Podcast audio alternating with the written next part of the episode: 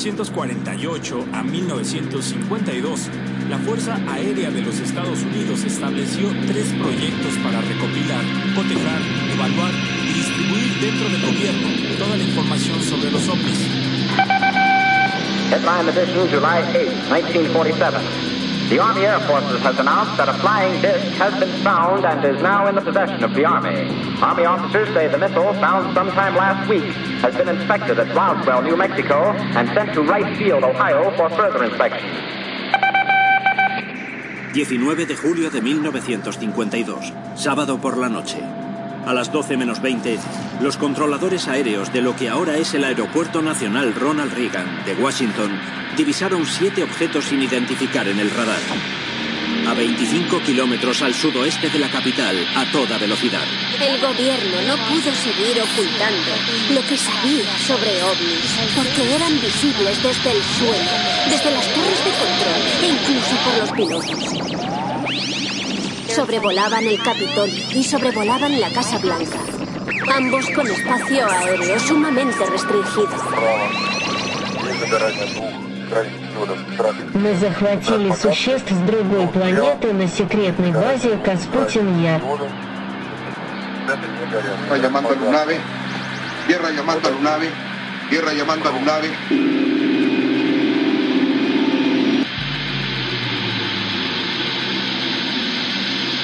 A ver, a ver, ¿qué tenemos? Nada, señor. A ver, permítame que le busco. Sí, nosotros. ¿qué es eso? ¿Qué distancia más o menos lo tenías ayer? ¿Eh? Oye, usted, a ver, abusados, es como... Ahí van más. Van más, siguen más atrás. Son 10, 11 objetos.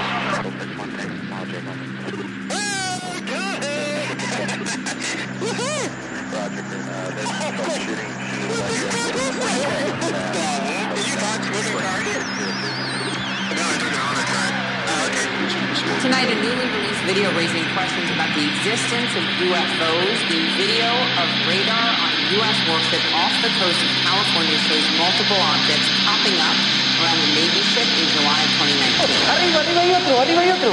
Arriba sí está el otro. De vuelta. Arriba de aquel está el otro. Y desapareció, boludo. Desapareció donde estábamos filmando, apareció allá. Lo tengo, lo tengo, lo tengo, lo tengo. Mirá, mirá. Lo tengo firmado, boludo. Bueno, bueno, bueno, bueno. ¿Querés apoyarte en mi cabeza? Vení, vení, vení, vení, vení, vení. Vení, vení, vení, vení, vení. Son tres, Leo. Ahí, ahí se fue. Bienvenidos a Euforia, queridos camaradas terrícolas. La población de este pueblo perdido en las montañas es desconocida. Nuestros atractivos turísticos son misteriosas luces en el cielo nocturno y algunas leyendas de pobladores que han sido abducidos por supuestas entidades extraterrestres. Su guía de turistas será una elfa llamada Perfidia Vela.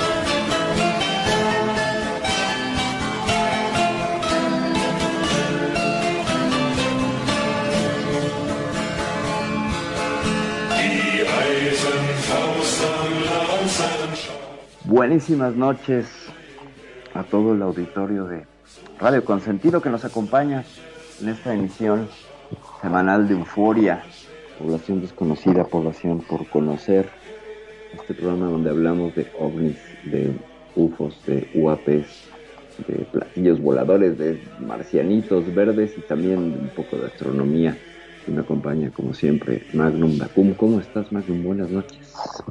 Muy, pero muy buenas noches, mi estimadísima. Eh, gracias a Dios, bien, como siempre, contento de estar en este programa que la verdad me gusta muchísimo.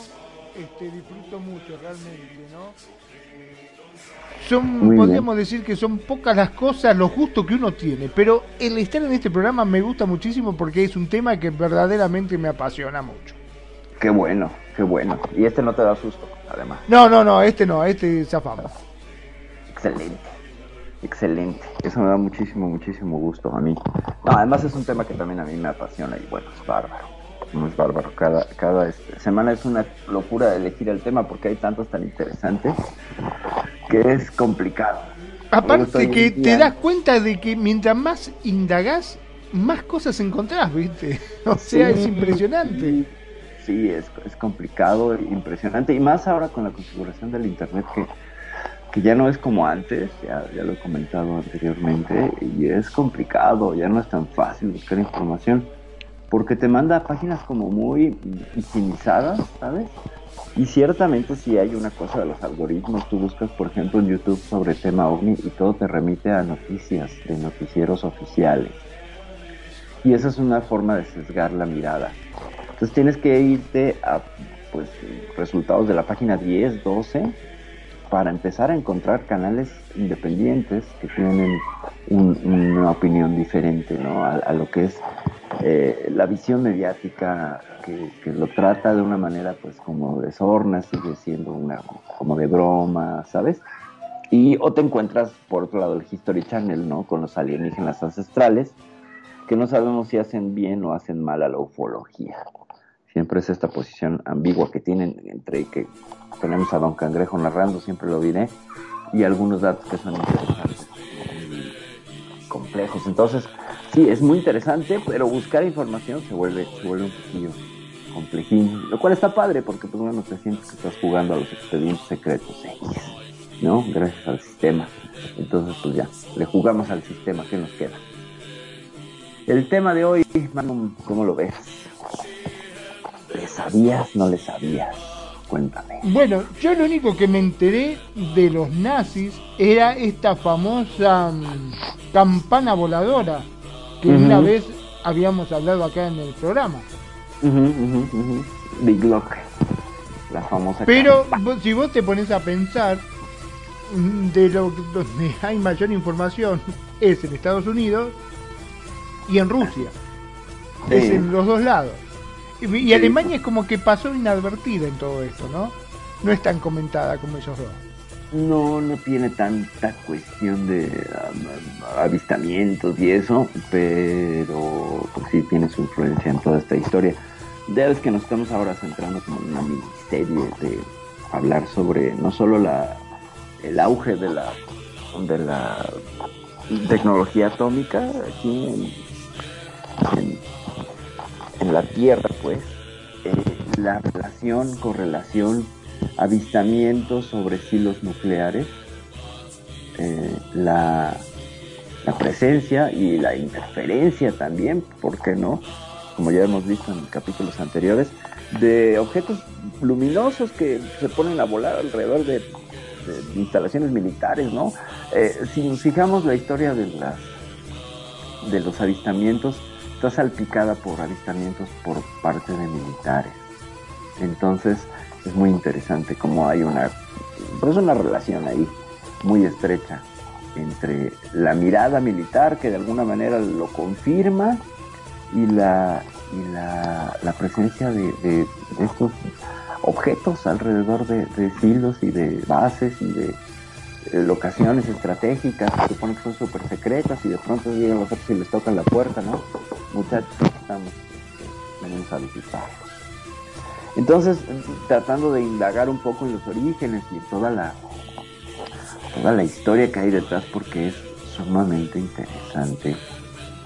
Toda la época de 1945 en adelante, todo lo que hay eh, relacionado con el asunto uh, ufológico, porque no solo es el inicio en el cu- en el 47 con los dos casos tan sonados de Kenneth Arnold y platillos, no platillos voladores, y el asunto de Roswell. Pero le vas indagando y encuentras que, por ejemplo, a finales de la Segunda Guerra Mundial, pues se supone, se supone que los alemanes pues andaban desarrollando, desarrollando tecnología militar.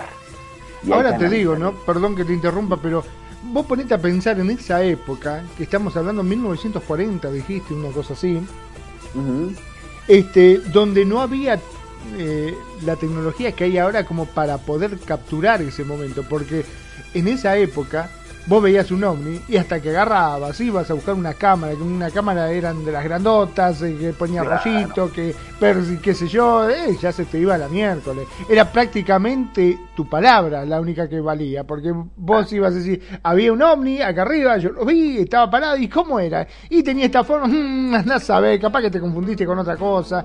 Era muy eh, difícil poder probar algo, porque no había tecnología, no había forma de demostrar, era solamente tu palabra y que Sí. la buena voluntad de la gente te creyera, ¿no? Y no te trataran por loco y terminaras en un manicomio. de paso, ¿no? De paso, que te tiraran de loco y... No, no, no, estás, estás alucinando. Sin embargo, bueno, vamos a, a- a poner un poco de contexto para la Segunda Guerra Mundial. Eh, avistamientos, pues sí, por supuesto, los famosos Foo Fighters, ¿no? Estas bolas de luz, bolas luminosas que acompañaban a los escuadrones ingleses, sobre todo, eh, cuando cruzaban el canal, el canal de la Mancha para eh, bombardear Alemania, eh, les escoltaban de ida y de regreso. Algunos los consideraban pues como de buena suerte y otros como un mal designio, ¿no? O sea, si te parecía el, el Foo Fighter, pues puede ser que tuvieras no regresar de las misiones y otros consideraban que era pues sí un- un- una señal de buena aventuranza. Eh, fuera de eso, pues bueno, estamos en, en, en este, en esas postrimerías de la Segunda Guerra Mundial.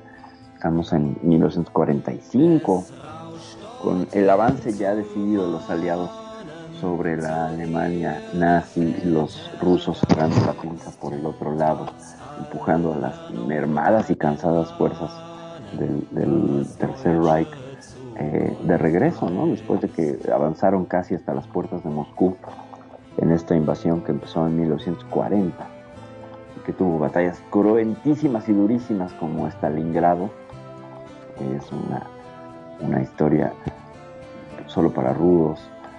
Y tenemos por el otro lado a los norteamericanos que pasaron pues ya la batalla de las Ardenas y, ahí van ya directamente sobre, sobre Berlín. Entonces, mm, los alemanes como una de las cartas que tenía Hitler eh, para mantener la moral elevada era la promesa de un arma definitiva. Esto es muy interesante y, hay que ponerlo dentro del aspecto geopolítico del momento. Y Hitler mantenía la moral alta de su pueblo porque él juraba y les juraba que tenía un arma que iba a cambiar el curso de la guerra, que no importaban las derrotas, que él tenía un arma que iba a cambiar las torres.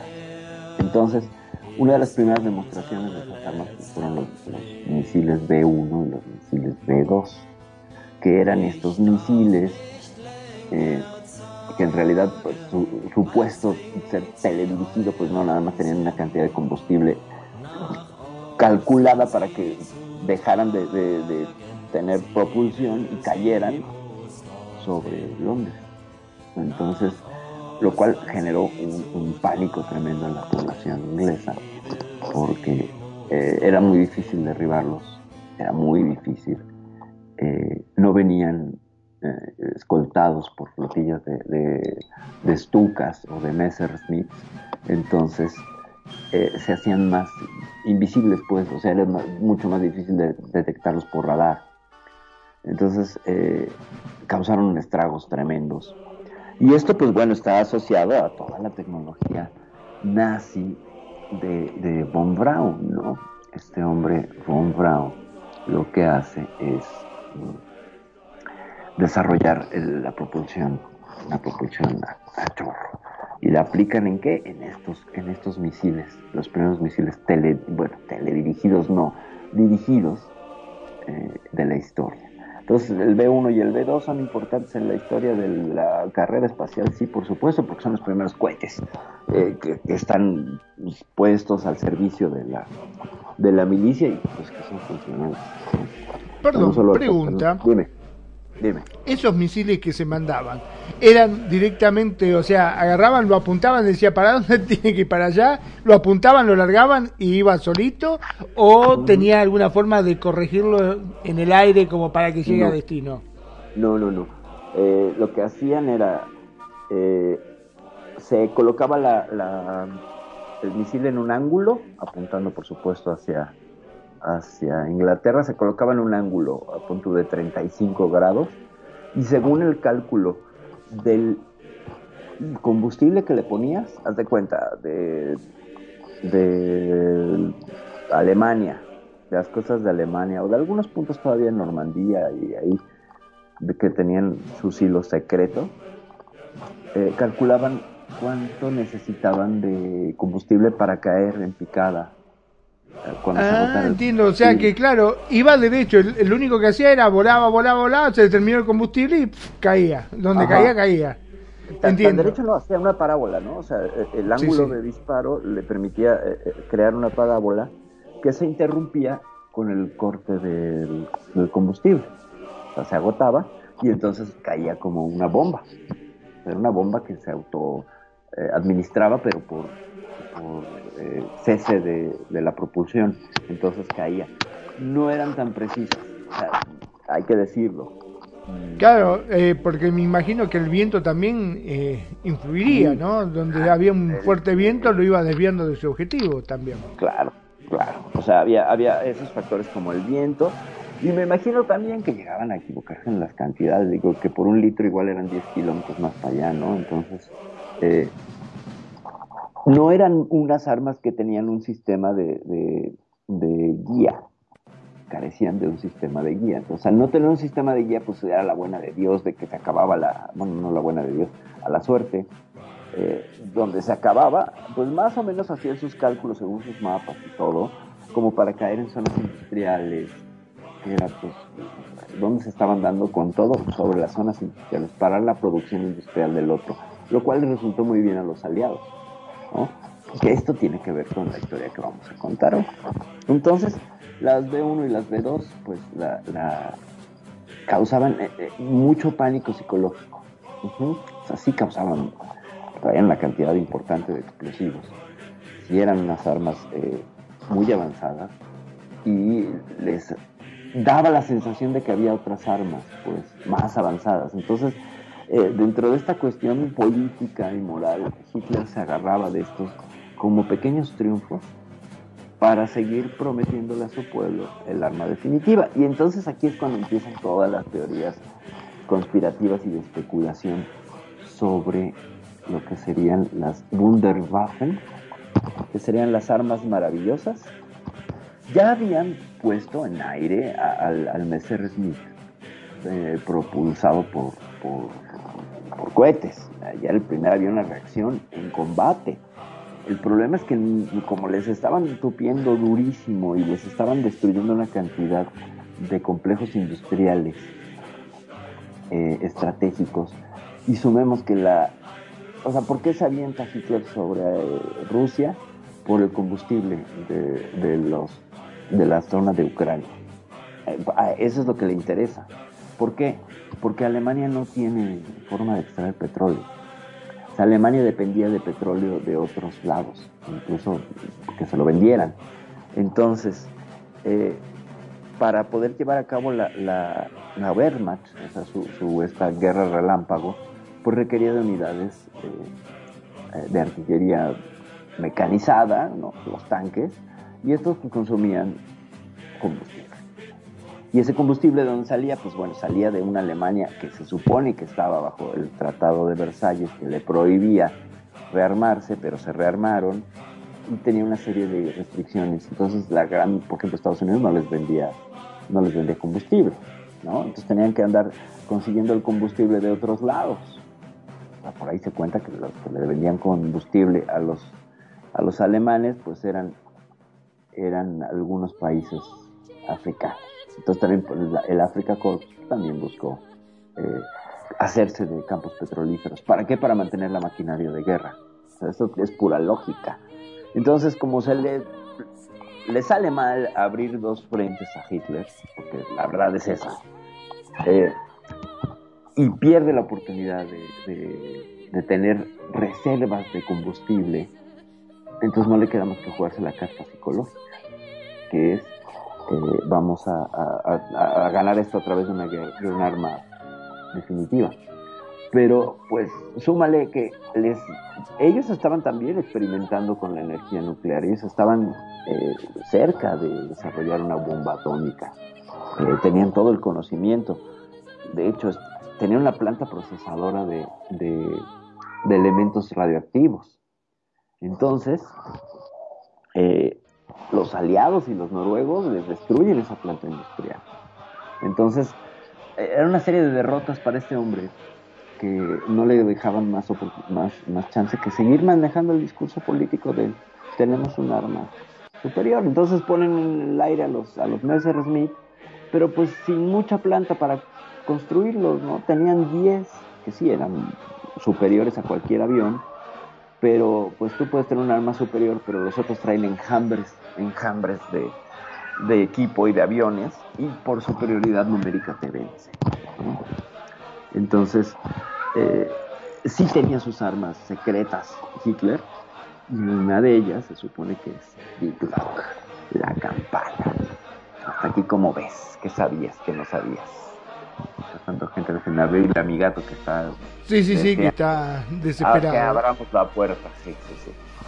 Bueno, básicamente lo que sabía de la famosa campana esta es, mm, como había comentado al, al principio, eh, lo que se dijo acá en este programa en reiteradas ocasiones, este, justamente de que los alemanes habían eh, encontrado los planos para hacer esta famosa campana voladora antigravitacional. Ahora, el tema de cómo obtuvieron esos planos, de dónde los sacaron, si lo sacaron este, de una nave caída como hicieron en Estados Unidos, eh, hicieron tecnología inversa, o verdaderamente como también se llegó a rumorear, eh, los planos de esta famosa campana fueron cedidos por estos extraterrestres de forma voluntaria, ¿no? En realidad fueron muchas las circunstancias que anduvieron en torno a esta famosa campana voladora. Que dicho sea de paso, tengo entendido que se quedaron con ella también los Estados Unidos.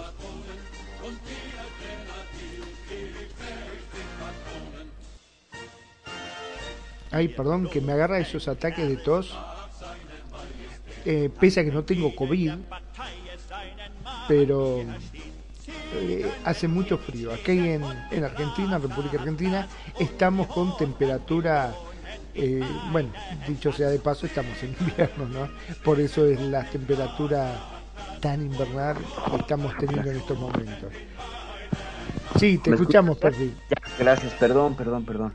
Es que así como No, más o menos había comentado de que lo que se había dicho de acá de la cam- famosa campana esta, de que no, eh, a mí no me había quedado claro si era que los planos se lo habían cedido este, estos extraterrestres o habían hecho tecnología inversa como lo hicieron en Estados Unidos con las naves famosas caídas en Roswell. Bueno, eh, hay que recordar así rápidamente, hacemos un brief, porque este es un programa pendiente que, creo que se tiene que hacer todo lo que es la conexión María Orsic, la sociedad Thule y la sociedad Brill y la sociedad de San Enerve del ocultismo nazi. Hay que recordar algo también aquí, hay que ponerlo en la mesa. Hitler era un hombre que tenía profundas creencias esotéricas. Se rodeaba de astrólogos, de esoteristas, de magos, de espiritistas, y que parece que muchas de sus decisiones estratégicas en lo militar estaban influenciadas por los astros, por la lectura de cartas, por mancias. Era un hombre que, que se hacía de un séquito de, de, de mánticos, ¿no? Entonces, y de gente Y te Eh, digo que bastante bien le había ido al comienzo, ¿no? Sí, sí, sí, sí. Eh, El, el tema era que pues tú puedes tener a los mejores brujos, pero si no tienes petróleo, pues no tienes cómo sostener esa maquinaria, ¿no? Entonces, eh, se supone que la sociedad Zule era esta mm, suerte de brazo esotérico que trabajaba con la Nenerve en la búsqueda de las raíces de la raza aria, por un lado la Nenerve, que en algún momento encuentran unos esqueletos. eh, hay un maletín famoso que tiene unos cráneos con cuernos que no pertenecen a ninguna raza, según las han estudiado, una raza de este planeta. Y pues, se supone que andaban haciendo todo este tipo de investigaciones esotéricas, arqueológicas, este, de críptidos, etcétera, ¿no? Y la sociedad Tule era como el, ala espiritista, el ala que estaba en contacto con el espiritismo, con, con, con la teosofía. Y gente de Tule contacta a la sociedad Bril, donde la sociedad Bril era una serie de mujeres con facultades mediúmnicas, videntes, entre ellas la bellísima María Orsi, de verdad es una mujer guapísima, que se supone que se acerca ella a, la sociedad Tule, le dice, nosotros somos la sociedad Bril y tenemos este, esta posibilidad de contactar y de que nos den eh, tecnología, porque antes ya había tenido ella, ella contactos mediúmnicos en trance con seres que se supone que estaban en Aldebarán, es decir, nórdicos. Recordemos las razas extraterrestres, de las cuales ya hablamos, ¿no? Entonces se supone que a través de un estado de trance, María Orsic empieza a hacer escritura automática y empieza a escribir los, las especificaciones técnicas de un motor eh, antigravitacional. De lo que yo sé, no son estrictamente los planos de Big Lock, de la, de la campana. Como que la, historia se va armando después y le van poniendo de su, casa, de su cosecha varios autores y varios escritores. Pero hasta donde yo sé es un motor, un motor que sí llegan a hacer, porque incluso hasta los planos dibuja esta mujer. Y entonces la sociedad Tule es la que se encarga de conseguir la lana y financiar este proyecto, que sería el motor primero. Y luego ya la historia se bifurca hacia lo que vamos a ver hoy, que es el descubrimiento de Big Lock y todo lo que hace esta, esta campana. Entonces se supone que eh, por ahí llegarían por vía eh, desde Aldebarán, Or- María Orsic, y lo pasa a Tule, y la sociedad Tule ya se lo entrega a, los altos mandos de la SS. Eh, ahí sería, sería como, como llegan los, los planos. Más investigaciones que ellos tenían. O sea, es una cosa híbrida. ¿Ok? Entonces, bueno, pero nosotros nos vamos a remontar aquí. No sé si respondí a tu pregunta. Dime tú. Mi querido Marcos. Sí, sí, sí, sí, sí, por supuesto que sí. Este, o sea que esos planos fueron en parte cedidos, digamos, por una entidad que se contactó con esta mujer. Así es, Orsic. así es. Con María Orsic. María Orsic, que también eh, eh, tenía ella contacto epistolar vía cartas con Nicolás Tesla. Ahí luego vemos esa historia, pero eh, justo es que todo esto tiene que ver con la operación Paperclip, que es la operación norteamericana que se encarga de recuperar, una vez que se toma Berlín, eh, toda la, la- la tecnología que se pueda, ¿no? No solo en Berlín, sino en todas las instalaciones alemanas, apañar lo que se que pueda. los alemanes era impresionante la tecnología que había, que era superior en ese entonces hasta la de Estados Unidos y Rusia inclusive. Sí, sí, tenían mucha calidad. O sea, eh, algo que distinguía, por ejemplo, al Panzer alemán, al Tiger alemán, era su calidad. Tú requerías de prácticamente una proporción de dos por uno, dos tanques Sherman para poder vencer a un, a un Tiger. Eh, entonces, y, hasta tres tanques este, soviéticos. Eh, lo que tenían los soviéticos es que hacían tanques, pero en cantidades estúpidas. Entonces, pues sí, los rusos tenían cantidad, los alemanes calidad. Claro, estamos hablando que, un tanque alemán, pues sí superaba a 5 o 6 tanques rusos, pero los rusos tenían 10, ¿no? Entonces siempre había una ventaja allí para los rusos cuando se reactivó su, su industria eh, militar, porque recordemos que un tiempo que los echaron para atrás, para atrás, para atrás, estaban en esta reactivación eh, militar, porque tenían un acuerdo Stalin y Hitler, el pacto de no agresión, pacto que Hitler se pasa por el arco del triunfo, eh, entusiasmado por justamente las victorias eh, sobre Francia y su caminata del frente del arco del triunfo para sentir que él dominaba Francia y pues casi que echa a los, aliados al mar en Dunkerque. ¿no? Entonces, eh, ¿qué pasa aquí? Los alemanes tienen mucha tecnología, muy buena calidad. Y además se supone que pues una ayudadita extraterrestre por allí, ¿no?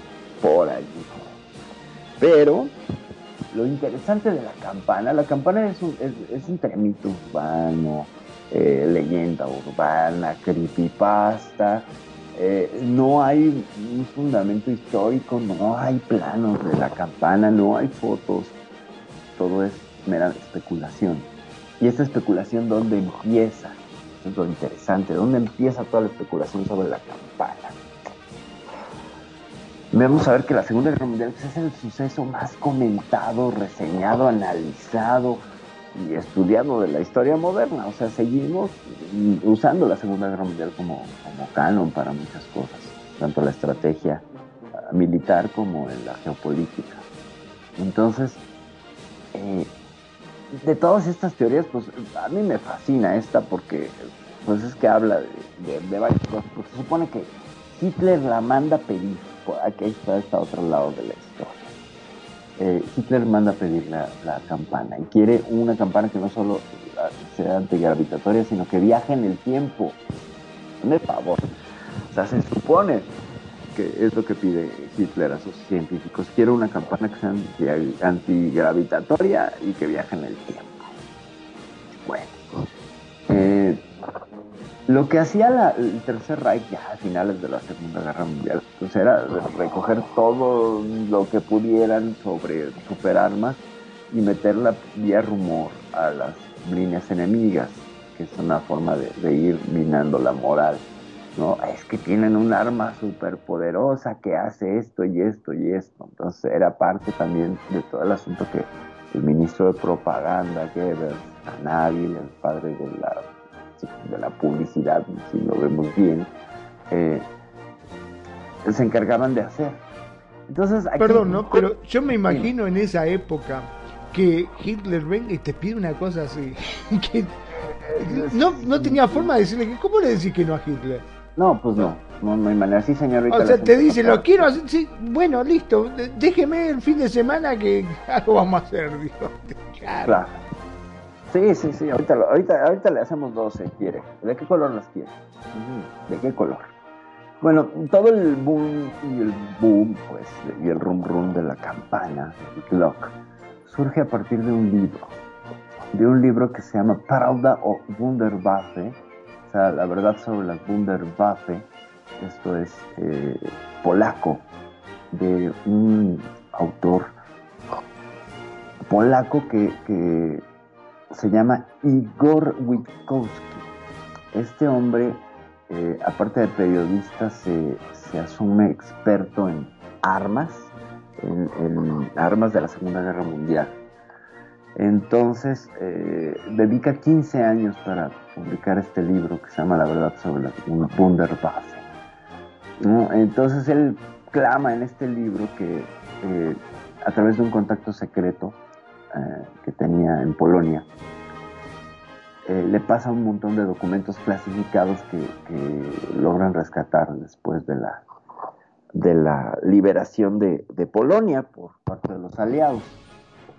Entonces, este hombre relata en su libro que dentro de estos eh, documentos, hay uno muy interesante que es un interrogatorio a un oficial de las SS que hace las, las fuerzas eh, eh, de resistencia polacas, que lo capturan y lo, lo, interrogan. Entonces él dice, este hombre que se llamaba Jacob Sporrenberg, eh, él, él es el que se supone que chivatea, que habla y que dice, pues estábamos, yo estaba trabajando en un proyecto eh, secreto de un arma maravillosa que iba a cambiar las, las tornas en la guerra, ¿no?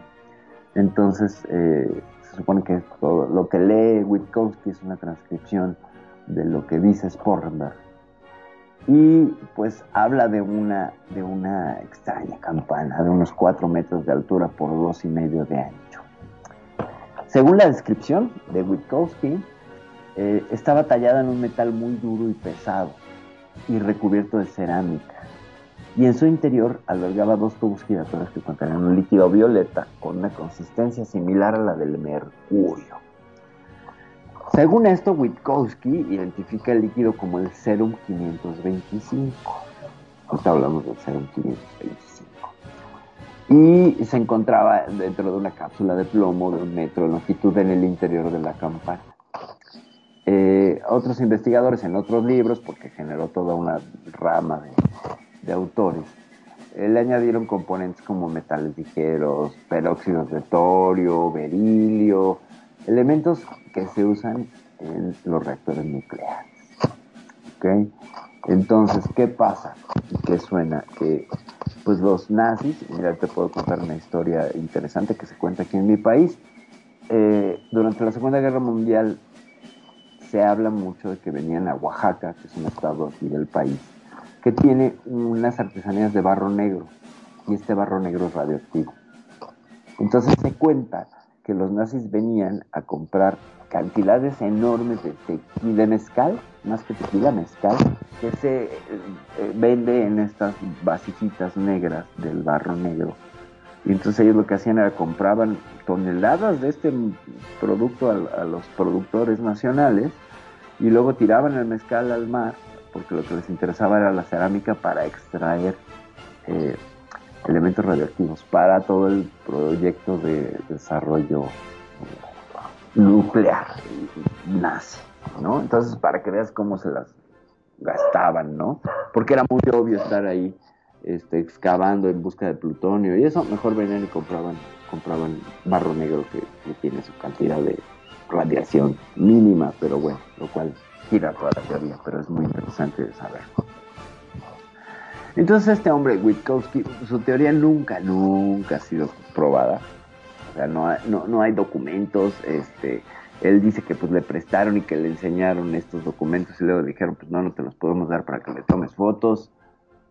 ¿No? Entonces ya vemos que esto es como, uff, empieza a volverse un, todo un poco oscuro.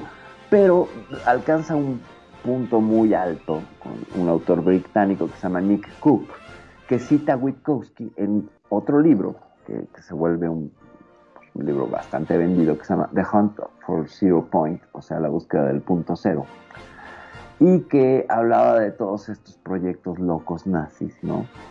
Y de la operación Paperclip, en donde los servicios de inteligencia estadounidenses pues, iban extrayendo información y conocimiento de todas las pruebas armamentísticas de los científicos nazis para llevárselas a su país antes que los rusos, ¿no? Eh, por puro miedo a que los soviéticos la- las encontraran antes. Entonces, eh, se supone que recolectaban cualquier pizca de información y seguían todas las pistas, aunque fueran falsas. Que alguna de esas pistas falsas, pues fue, fue el, el, el asunto de la campana. Se supone que hay un boceto diseñado por el mismo Werner von Braun eh, que, se relaciona con el diseño de la campana. Pero vaya, no, no hay pruebas, se supone.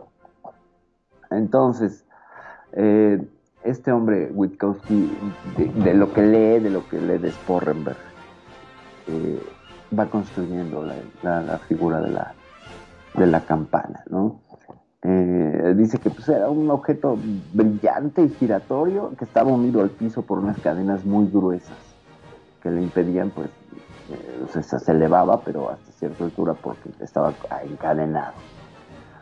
Entonces, eh, el, el- el asunto este no solo era antigravitacional, se supone que también era una máquina del tiempo. ¿no? Era parte del programa de antigravedad de la CSS que se llamaba Repulsin, ese era el nombre código de, del programa que se supone que, alberga la J-Clock. Y bueno, eh, eh, es un poco confusa la información, como vemos, porque pues es la interpretación de un periodista de unos documentos que él jura que vio, y luego otro periodista eh, publica un libro y lo cita, y entonces se hace más famoso y genera todo un fandom de Glock, eh, todo un lore, todo un, un- un universo alrededor de Dick Glock. Eh, y a una serie de teorías que vamos a ver más adelante sobre, sobre lo que son los, los nazis, el espacio, la luna y otras cosas. Pero volviendo a la campana, pues, tenía un, diámetro de 2.73 metros eh, y tenía dos rotores coaxiales. ¿ok? Entonces eh, a estos rotores le ponía la sustancia esta llamada serum 525 que a la sazón se supone también se lo pasaron a María Orsic, que también tiene orígenes en la, en la, en la sociedad. Y entonces, eh, haz de cuenta que tenía una serie de termos, la, la campana alrededor, que llenaban con el serum este. Y estos termos eran de un metro de alto y estaban hechos de plomo para que no, no expulsara nada de su contenido. Porque cuando se activaba, eh, detonaba una suerte de reacción química. Y si tú estabas en un rango de 200 metros, se te cristalizaban los tejidos celulares. La sangre se te hacía gel y morías ahogado por una cuestión, eh, por una embolia metabólica inmediata. Entonces esa era parte de- del, del asunto, era soltar esta campana en el campo de batalla y ir barriendo con los soldados enemigos por, gelificación de la sangre.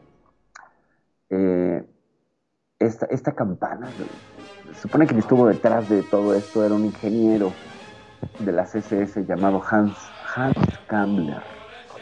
Eh, él estaba detrás de, de- esto sí es comprobable.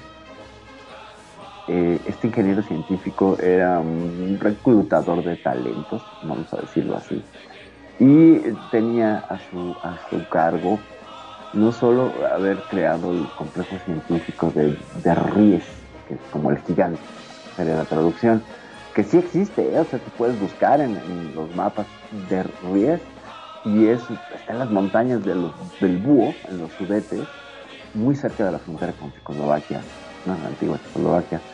Y eh, a partir de 1943 eh, se empezó a construir esta, estas instalaciones subterráneas eh, con prisioneros de campos de guerra, sobre todo, sobre todo ya sabemos de dónde, de qué, de qué campo de Auschwitz salían ¿no? los prisioneros que se encargaban de, trabajar hasta morir casi casi.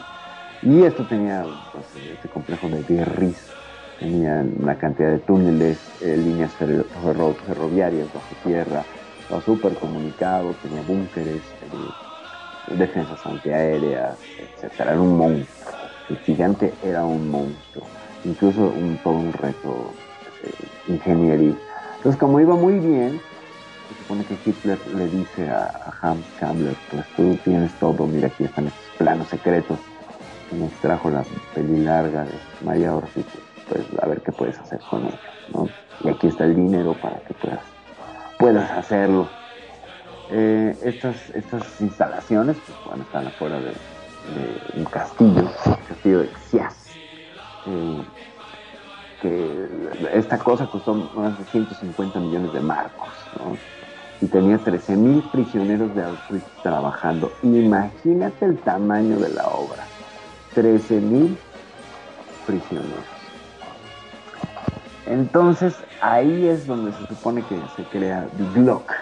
Y según Witkowski, eh, el equipo de investigación de, de este hombre, Kambler, él tenía un científico en jefe, o el que el Torres te decía que el otro era un administrador de talentos. Walter Gerlach es el, el líder de este proyecto de The Glock. Eh, y se supone que en una de las primeras pruebas eh, mandó a cinco, a siete miembros para activar la, campana y tomar notas.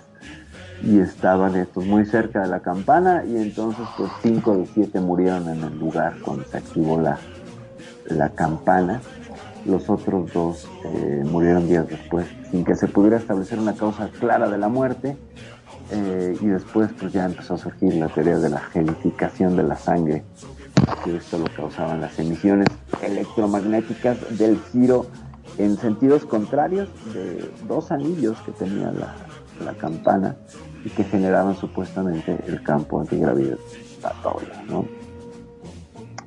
Entonces, pues bueno, ya las teorías de conspiración aquí van a apuntar a que los servicios de inteligencia de Estados Unidos secuestraron la campana, o sea, sí la encontraron y que si no encontramos nada es porque los gringos la tienen y, y la ocultaron, ¿ok? Que se la llevaron a sus instalaciones militares para estudiar la antigravedad, ¿no? Eh, se supone que aquí también tiene que ver con todo el inicio del Jet Propulsion Lab, que sería después la NASA. Eh, hay otra versión que argumenta que los nazis se pudieron llevar Big Lock, salvarla y la escondieron en Sudamérica, eh, donde se exiliaron, como sabemos, muchísimos altos cargos nazis que corrieron para, para Argentina, para Uruguay, para Chile, para Brasil. Entonces, eh, pues, una de las principales corrientes eh, especulativas con Hitler es que no se murió, ¿no? Es que no se encontró su cadáver y que se supone que se, se fue a Argentina o a Colombia. Hasta aquí sería como la, la visión de lo que tenemos sobre, sobre la campanita, sobre campanita sin, sin Peter Pan, que sería, sería esta. Ahora, qué increíble, ¿no? Qué, qué mentalidad también este, para lo que es armamento, para lo que tenga que ver con la cosa bélica, o sea, armas masivas de destrucción. Yo me pongo a pensar solamente lo que hubiese sucedido si verdaderamente Alemania podía haber llegado a tener la bomba atómica. Claro. Hoy por hoy seríamos todos alemanes. Sí, estaríamos hablando alemán. Probablemente. Sí, hay muchas teorías especulativas de what if si ganaban los nazis, ¿no? Eh, aquí va a entrar otro personaje en, en escena. Vamos a meter a otro personaje. Este, este no escribe un libro, tiene una web y es como un informante. Se llama William Tompkins. eh, que, que se atreve a hacer unas declaraciones, el hombre, bárbaras. Tompkins fue parte de los servicios de inteligencia norteamericanos. ¿ok? Era, era básicamente un espía para la Marina de los Estados Unidos. Eh, hay muchos, hay mucha polémica alrededor de su figura, pero básicamente Tompkins.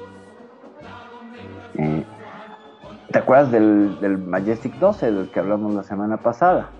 Exacto, sí, sí. Bueno, bueno, pues Tompkins dice que el inicio del, Majestic 12 fue para manejar todo el impacto social que generó el control de tecnología antigravitacional que se le robó a los nazis después de su caída.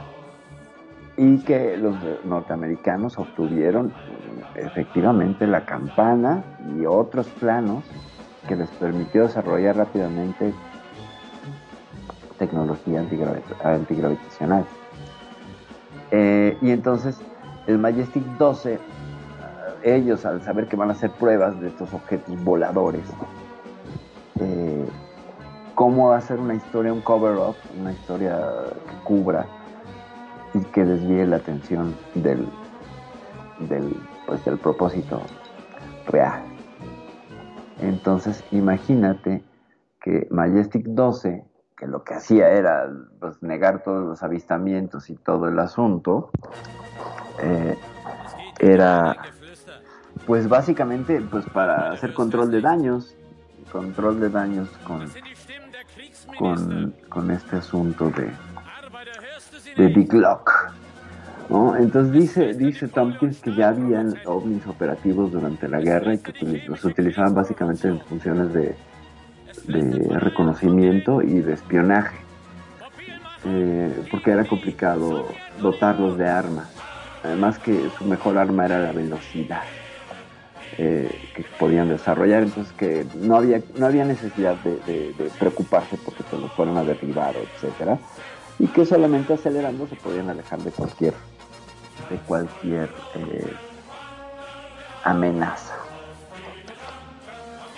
Entonces, eh, el- este hombre, William Tompkins, eh, nos, pone, nos pone un poco más de, de- contexto, ¿no? Y aquí ya hablamos. Él mm, es quien, quien señala directamente la conexión de la sociedad Tule y la sociedad Brill con María Orsi. Este hombre es el que revela todo este asunto y que se supone que la gente de Aldebarán estaba localizada en el sistema de Tauro. Eh, eh, la, la versión de Tompkins es que según el contacto que se hace es interceptado por reptilianos. O sea, el, el mensaje de los de Aldebarán es interceptado por reptilianos que se presentan ante los nazis.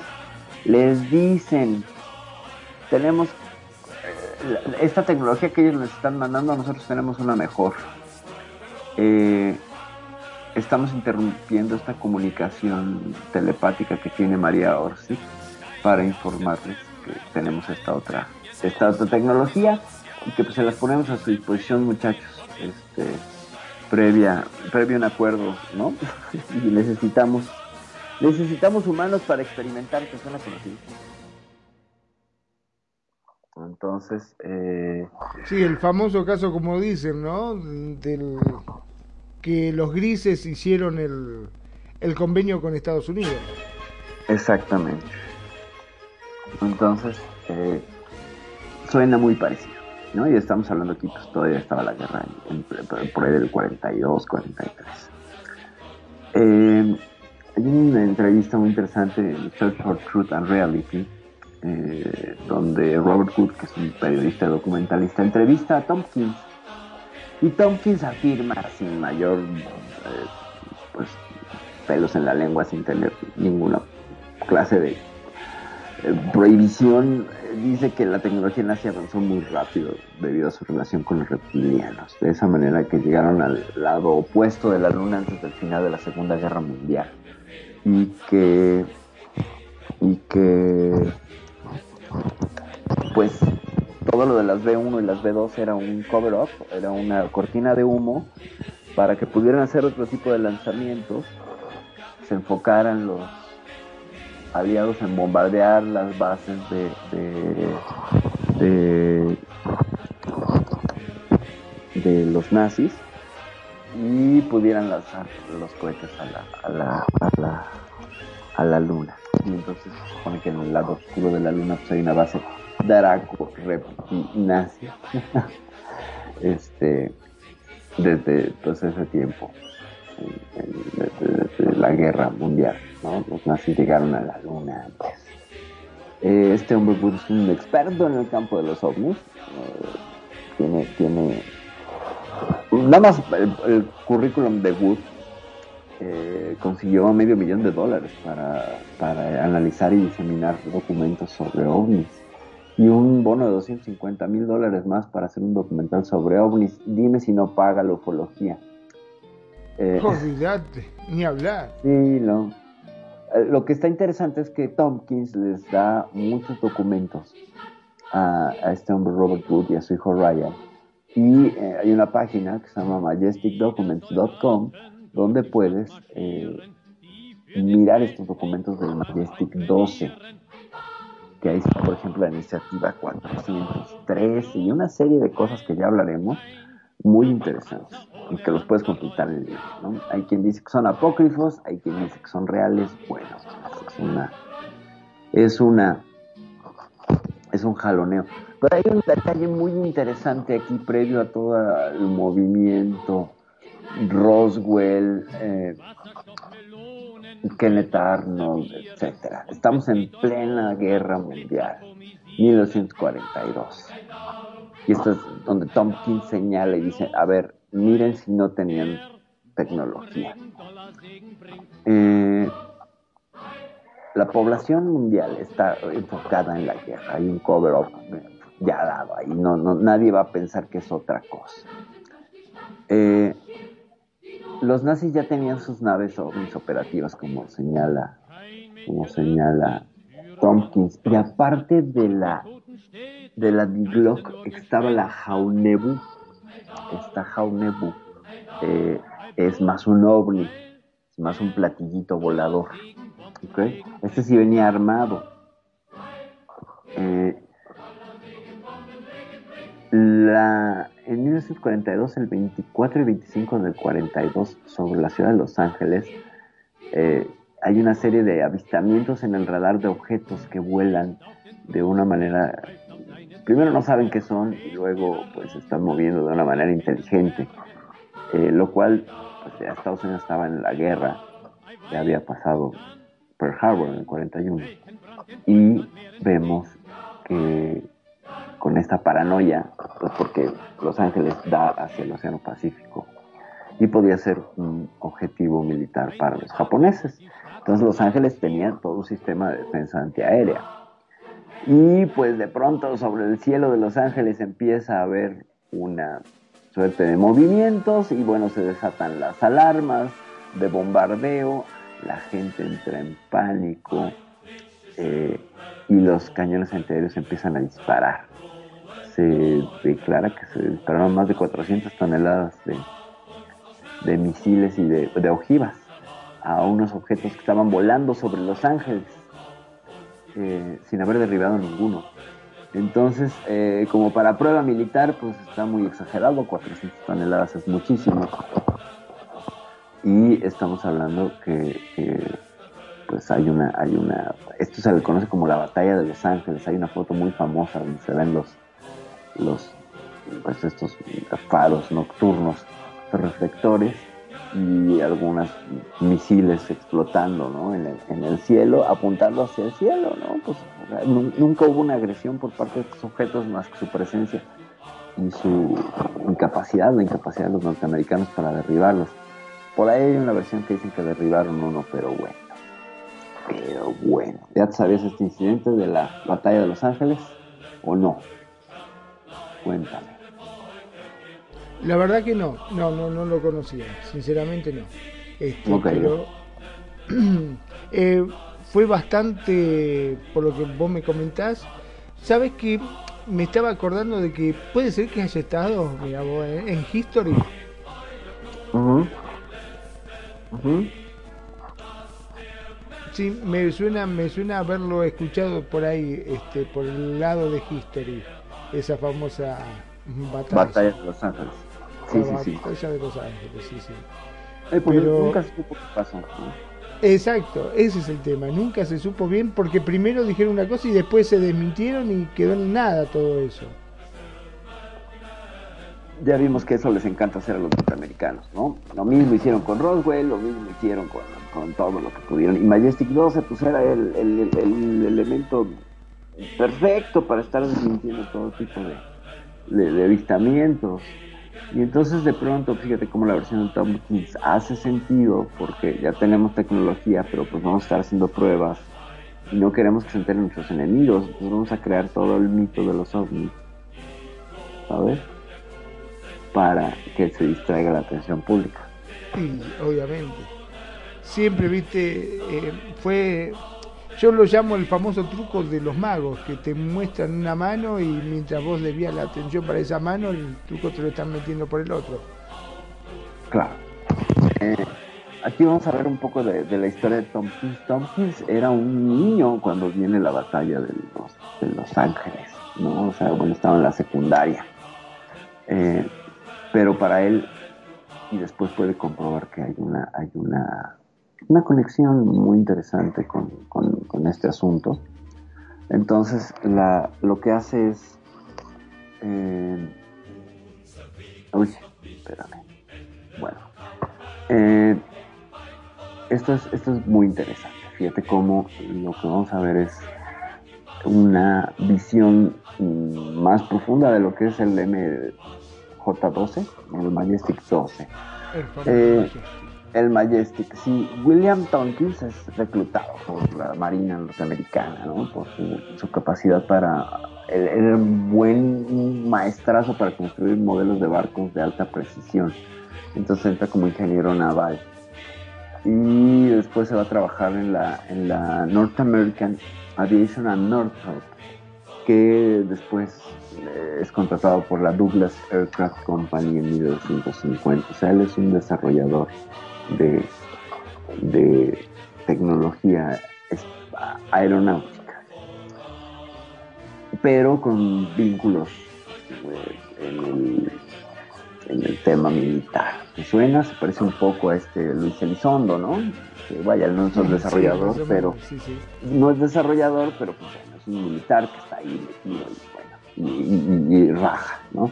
Bueno, se supone que James Forrestal era el secretario de la Marina en 1944-47 y después secretario de la Defensa del 47 al 49. A Forrestal le toca el incidente de Roswell. Le toca como, como, uno de los, de los estar en conocimiento del incidente Roswell. Entonces, eh, se supone que Forrestal era un contactado. Se supone que había sido contactado. No sé si abducido o no sé si, si nada más contactado vía telepática, se supone. ¿Ok? Eh, Forrestal, mm, por ejemplo, un- de los alumnos de Forrestal, hay un tal John F. Kennedy, no te suene conocido. Este, Sí, sí, eh, un nombre muy, muy, este, digamos, muy mencionado, ¿no? Sí, uno de sus alumnos idólatras es John F. Kennedy. Pero bueno, eh, este hombre Tompkins trabaja con él y señala ¿no? también dentro de todas sus memorias y sus partes de sus filtraciones, ¿no? Eh, Tompkins después, sí, mira, sí escribe un libro. Yo estaba diciendo que no, pero sí, sí escribe un libro. Eh, tres libros, Proyecto Camelot 1, parte, parte 2 y Selected by Extraterrestrials, eh, donde es, es revelada gran parte de la historia, ¿no?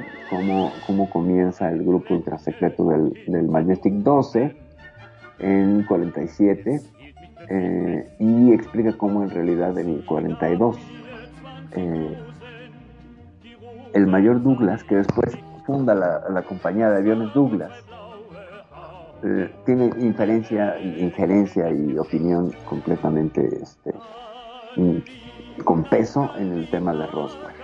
Es decir, Forrestal y este hombre, el mayor Douglas, podrían ser los que mandan contradecir la versión oficial. La primera de que encontramos un platillo volador y que desde estos altos mandos eh, la cancelen, pues la digan, no, no, no, fue un pinche un globo extraterrestre. Digo, este, meteorológico, no es nada extraterrestre. Bueno. Tompkins afirma que después de la batalla de Los Ángeles en el 42, eh, para poder manejar todo este asunto de- de lo mediático de los ovnis, primero es un, es un grupo sin nombre de, de investigadores y de gente que, que lo que busca es todo testigo que abra la boca de más hay que callar. ¿Ok? Hay, que, hay que hacerlo callar. Y después este grupo con esa ideología se convierte en el Majestic 12. Claro, porque básicamente no eh, consistía en no solamente hacerlo callar, sino desacreditar cualquier cosa que pudiese venir por ese palo, digamos, por el lado de los extraterrestres, ¿no?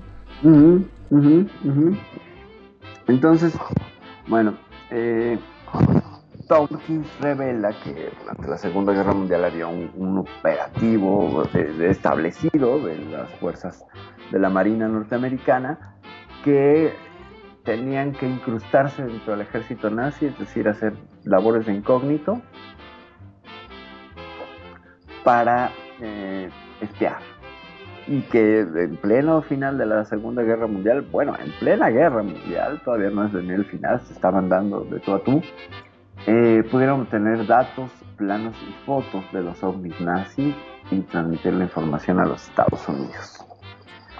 Eh, Tompkins explica que esta información pues llegó a través de alguien que iba a ser después su superior, Rico Bota. Eh, este Rico Bota es un hombre que tenía todas las confianzas de Forrestal y pues era como el hombre, el hombre fuerte y el de las decisiones y elige una forma ingeniosísima de tratar el tema, dice no clasificándolo todo. Si le hubiera dado una clasificación de alto secreto u otra clasificación de alto secreto, podría haber atraído una atención no deseada. Así que elige no clasificarla. Esa, esa técnica se llama como esconder la verdad a, la, a plena vista. ¿Sabes? Desde en lugar de poner esto como un altísimo secreto, no, lo dejamos ahí como cualquier papel. Y entonces no atrae, a, o sea, si alguien viene a, a, espiarme, no va a mirar en esos papeles que tengo junto a facturas y cuentas y cosas y, y, y, se va a ir directamente al archivo que tengo con, con candados y con claves de seguridad y todo que, que es más atractivo. ¿Sí? ¿Te fijas cómo son bien astutos estos muchachos? No, no se le escapaba alguna, pero nada, fíjate cómo nada. pensaba en todos los detalles. Sí, sí, sí, todo lo tenían cubierto. Bueno, eh, Posteriormente se le, se le, asigna a Tompkins eh, la, la, tarea de entregar estos paquetes, estos paquetes con la verdad, pero pues nadie iba a sospechar de alguien tan joven. Y por eso es ideal Tompkins para el, para el papel, porque pues bueno, ya había tenido experiencia muy joven en las fuerzas este, eh, recordemos que en el 42 estaba en la secundaria, tendría 16 años, estamos hablando de aquí tiene 18, 19 a lo mucho. Eh, y él se encarga de ser el, el, el, mensajero, ¿no? Que lleva toda esta información a directores generales y a líderes de corporaciones militares privadas. Ese es su Ahora papel. vos fijate, ¿no? ¿Qué, ¿Qué peso sobre sus hombros? Sí, claro, por supuesto, sí, ¿no? Imagínate, no estaba entregando pizzas, ¿no? Mientras la gran mayoría de los norteamericanos de su edad, pues no estarían entregando pizzas, estaban en plena guerra y estarían trabajando o, este, o alistándose. Mm, pero posteriormente sí, los, jóvenes norteamericanos, pues una de las opciones es trabajar repartiendo pizzas. Bueno, él repartía paquetes con información de, de inteligencia sobre estos archivos nazis, ¿no? Eh, eran muy escuetos, ¿ok? Eran, eran, piezas de información muy escueta, muy básica, con dibujos o esquemas que hacían los mismos militares sobre los planos originales. O sea, parte de esta estrategia era que ellos se volvieran a suerte de escribas y copiaran la información que tenían y copiaran los planos a los medios que tenían eh, para repartirlos. Entonces, pues bueno, tampoco es que tuviéramos unos planos muy bien hechos, ¿no? Eh, imagínate nada más la capacidad dibujística. Bueno, este niño era, ingeniero naval, bueno, había estudiado ingeniería naval y tenía pues conocimientos de dibujo, de dibujo metal mecánico, pero eh, algunas de las informaciones traían jeroglíficos, ¿no? No era idioma alemán, sino que eran eh, directamente los paquetes originales que habían llegado a través de quién crees. O sea, estos paquetes que, que, tenían en sus manos, pese a lo escueto de algunos, había otros sumamente eh, plagados de información a través de estos jeroglíficos. Adivina de quién eran estos papeles. A ver si le das. Ah, uh, uh, ¿Qué te puedo decir? Eh, uh, ahora yo me pongo a pensar, ¿no? Imagínate toda esta movida que hacían, ¿no? Ajá. Para tapar todo esto, como es increíble, la verdad que es increíble. Sí, pero a ver, ya dije el nombre y es alguien que mencionaste también. Todos estos legajos que este muchacho llegó a, trabajar, a, a entregar y a mover eran copias de los archivos, bueno, de los papeles originales de María Orsic. Exactamente, decir, sí, eso te iba a decir. Que teníamos eh, el trabajo. Pero, perdón, ¿esta mujer se destacaba como medium? Como medium, sí, ella era una medium. Ella era una medium. Pero era una, una medium rara porque se contactaba supuestamente con entidades este, no terrestres. Mm, Sí, no, no, como que no se especializaba en el tema de lo paranormal. Es que aquí te digo, y como ya lo mencioné en el otro programa, ¿no? El- cómo hay un traslape entre los mundos esotérico espiritual y el mundo de, lo, de la ufología. O sea, la Claro, pieza porque clave yo me imagino. ¿no? La mujer que iba a una sesión de ella a tratar de contactarse con su marido y, y le decía, estoy contactándome con una entidad. Es mi marido, no, este es gris, petillo, cabezón y viene de, de otro planeta. Exactamente, viene de otro planeta. Su marido reencarnó en un gris, oígame. Su marido es un maldito gris. No, bueno, ella lo que se encargaba, y las dotes mediúmnicas que tenía, pues eran, eran eh, estos contactos con entidades, pues más allá de, este plano, eh, de lo, del bajo astral o de, o de limbo, etcétera. Contactaba con otras entidades de otros lugares supone que contactó con la gente de, de- de Aldebarán y que ellos son los que le dicen, ah, bueno, mira, está llegando esta llamada de esta chica, ¿no? Vamos a pasar de tecnología. Bueno. Eh, Perdón, siempre me quedé pensando con respecto a mm, que se hablaba tanto de estos que supuestamente estuvieron antes que, que lo que son los humanos, ajá. Que era porque su planeta, no sé cada cuántos miles de años este, se acercaba al planeta nuestro, a la Tierra. Los Anunnaki. Los Anunnaki. famosos Anunnaki. Ujú, Eh. No estamos cerca todavía para que se acerquen, ¿no?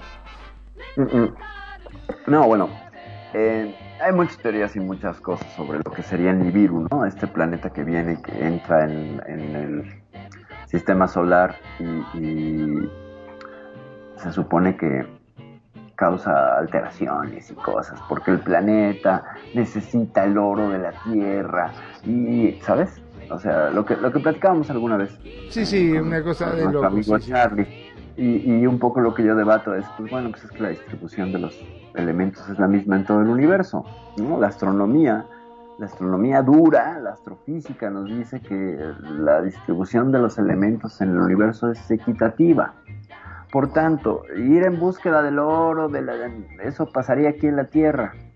Porque- Aparte es raro porque habiendo miles de millones, como se dicen, de constelaciones, de galaxias y estrellas y etcétera, cuando hay muchos que son completamente de oro, hay tanto para buscar, Claro. pasa a venir a buscarte un planeta que está ubi- que, que está con gente, que encima te pueden derribar la nave, que es demasiado lío, agarrate uno que esté por ahí al Sí. cohete y ya está.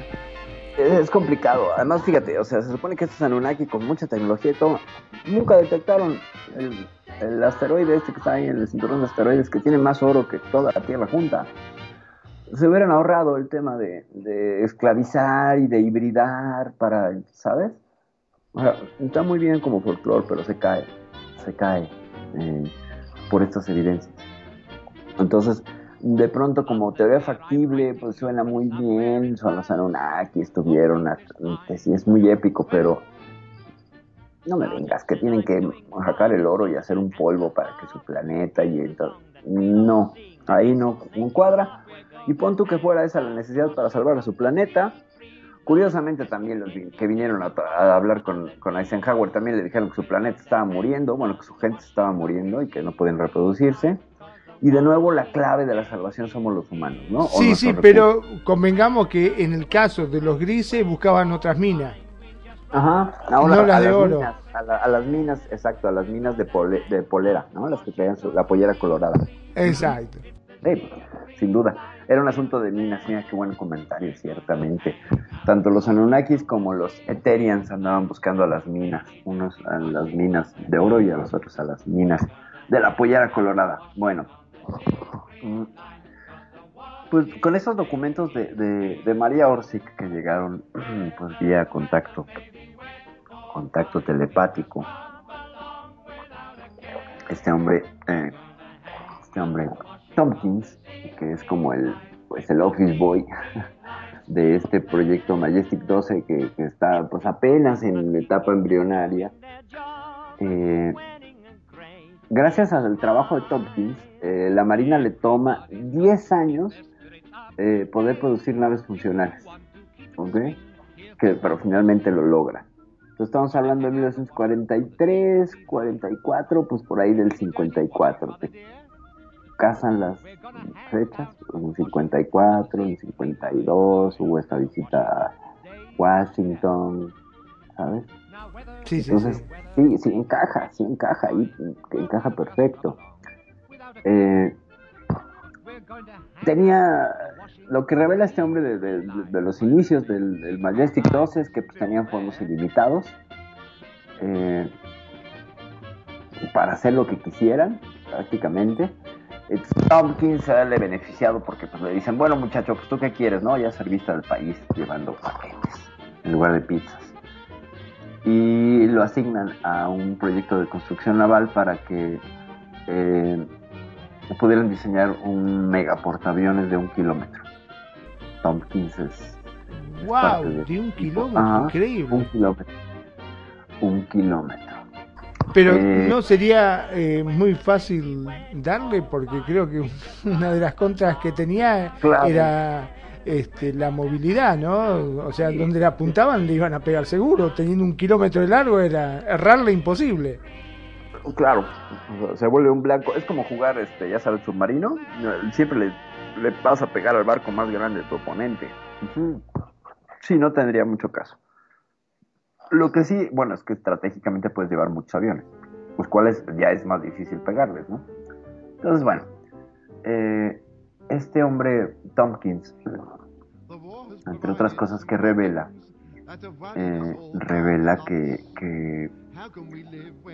el- la interrupción telepática de María Orsic se da porque los dracos reptilianos eh, están en la luna y que la luna es una base, en realidad no es un satélite natural, sino que fue creado hace miles de años, millones de años, por estos reptilianos.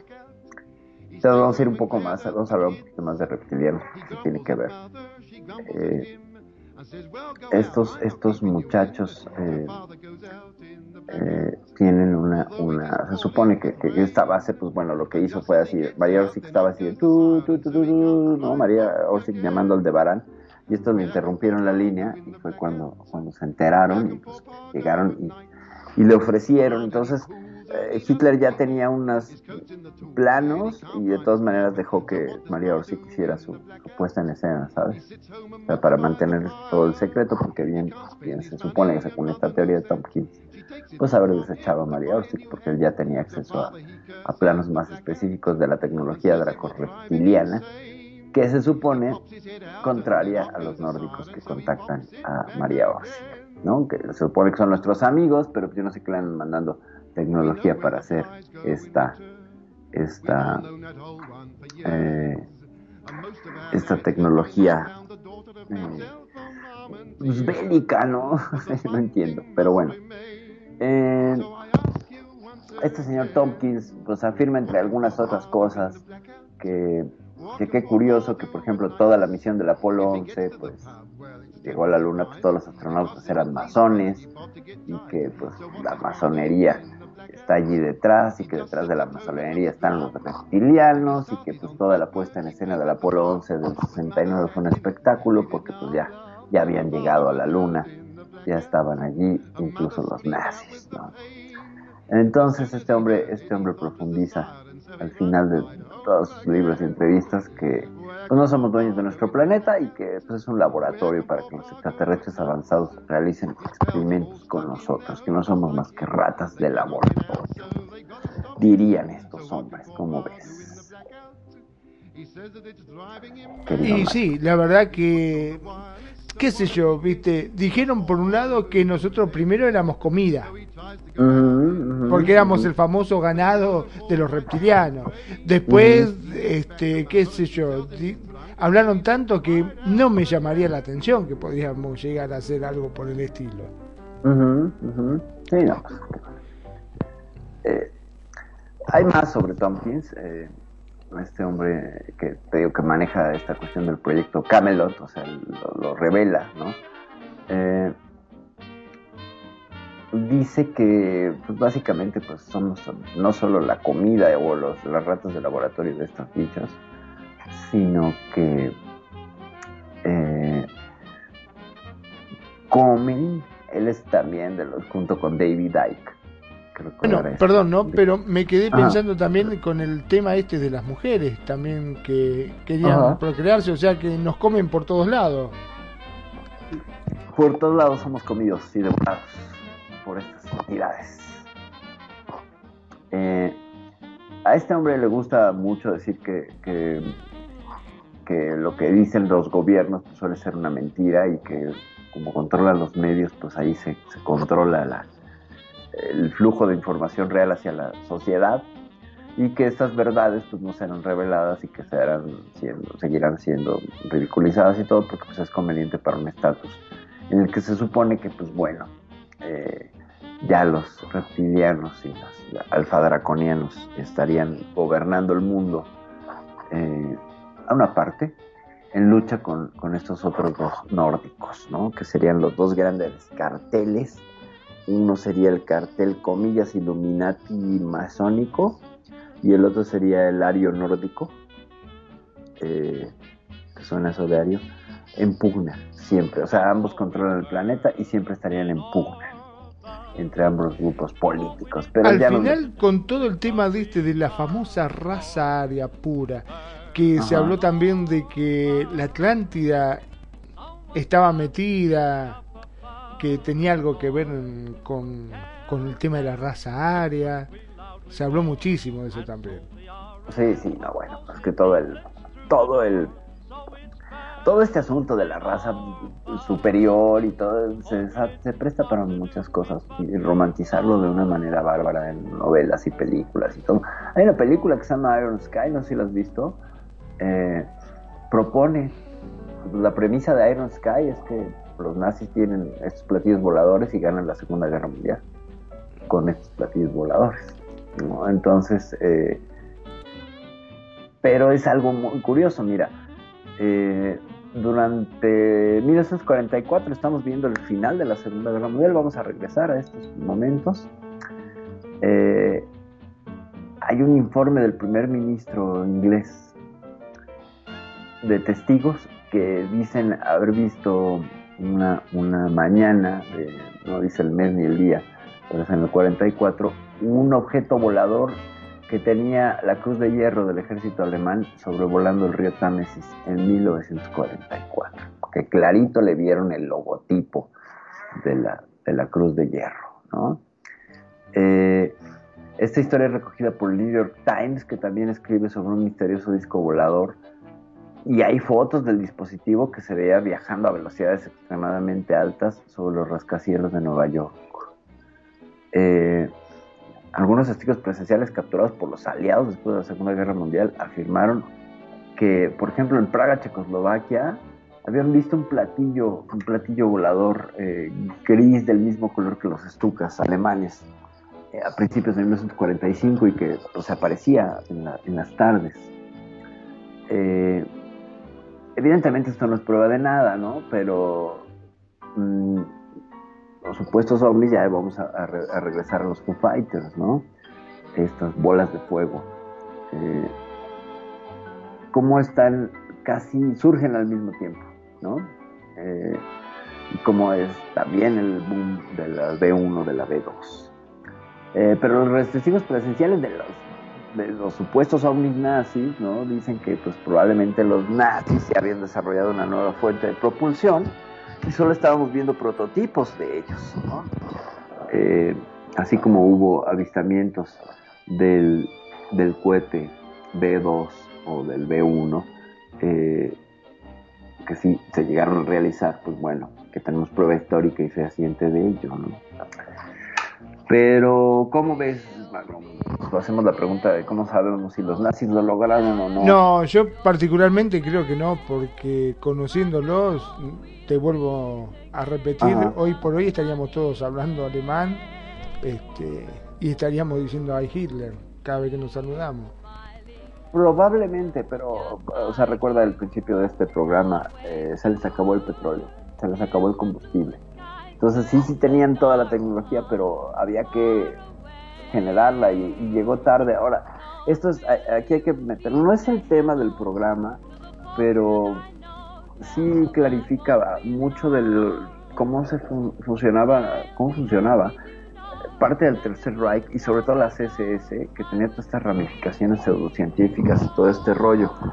Había este sistema de mm, super desconfianza, o sea, si yo era el director de una rama de la SS, por ejemplo, este hombre que ya mencionamos, líneas atrás, eh, que te voy a decir, no es Porrenberg, sino el otro, el, el alemán este, eh, que era el que dirigía, eh, Hans Sammer, Sammer, o uno, de cuenta que sí, sí, sí, sí, Sammer, este, sí, sí, sí, ahí te va, sí, sí, sí, es Sammer, no, ahí voy. Bueno, eh, supongo que eres Walter Gerlach, ¿no? El físico que lleva a cabo eh, supuestamente el desarrollo de Big Lock. Eh, él estaba siendo vigilado por sus subalternos y a su vez él vigilaba a, a su jefe, por ejemplo, ¿sabes? Entonces, esta cuestión de arriba abajo que usaban para vigilarse y, y denunciar traiciones y bla, bla, bla, eh, lo que hace es crear una burbuja.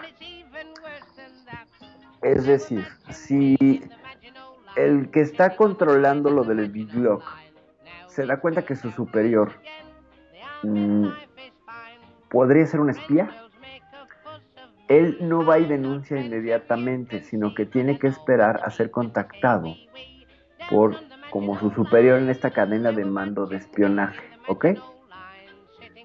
Entonces, eso detenía muchísimo los proyectos, porque tú no podías ir de mutuo propio sino tenías que esperar al, como al superior.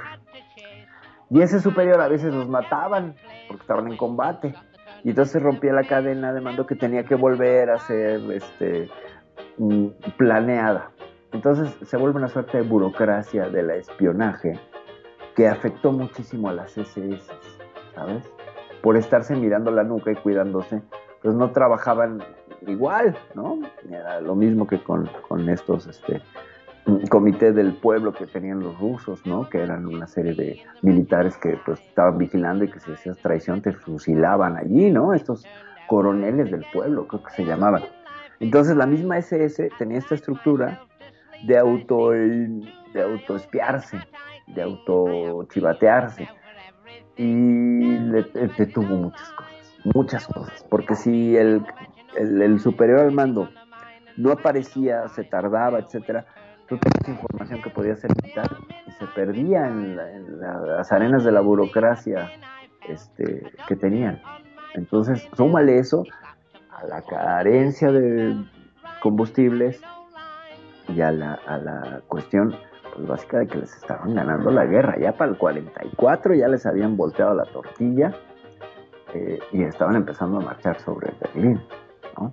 Entonces, sí, sí, sin duda, tenían todo para dominar al mundo.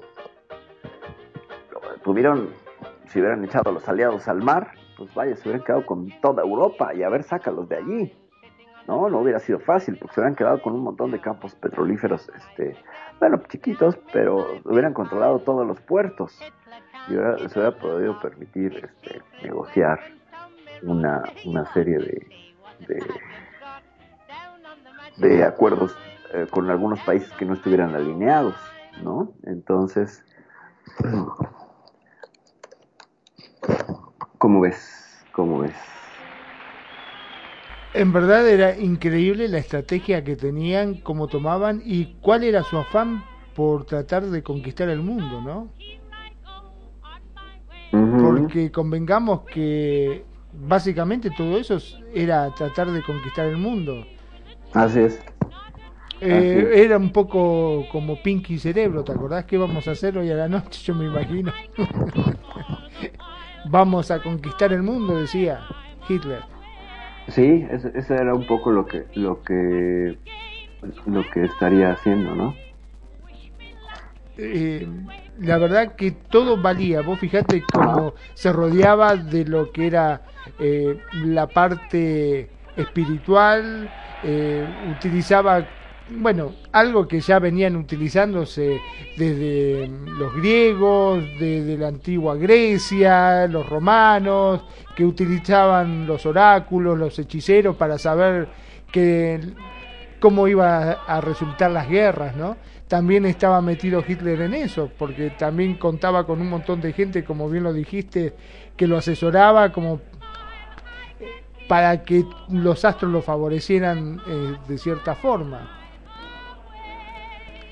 Y mm, según las películas yankees, vamos al hecho de, em, de este Indiana Jones, yo me acuerdo que la mayoría de las películas siempre había un alemán metido, buscando esas famosas reliquias para tratar justamente de gobernar el mundo.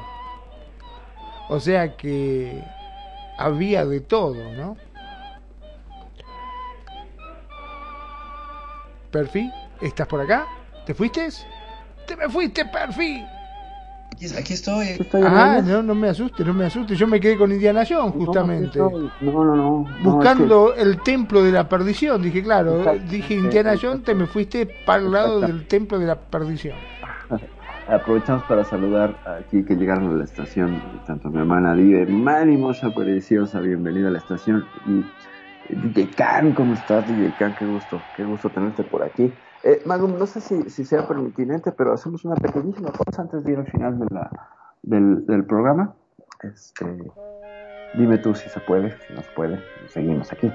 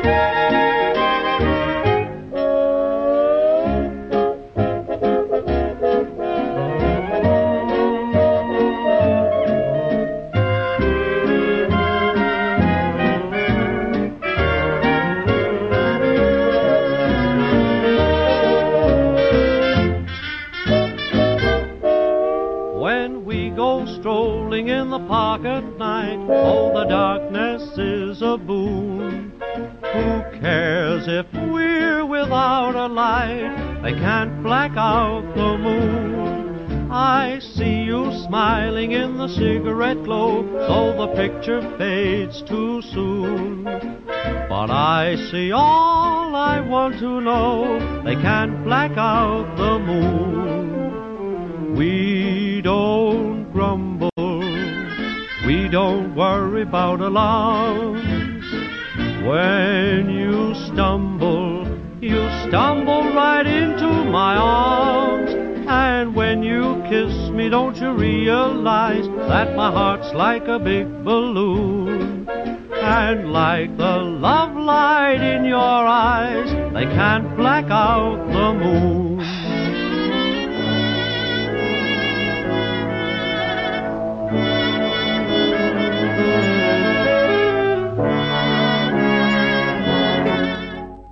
Regresamos aquí en Euforia. Gracias por, por, su paciencia. Estamos aquí en Euforia, población desconocida, población por conocer.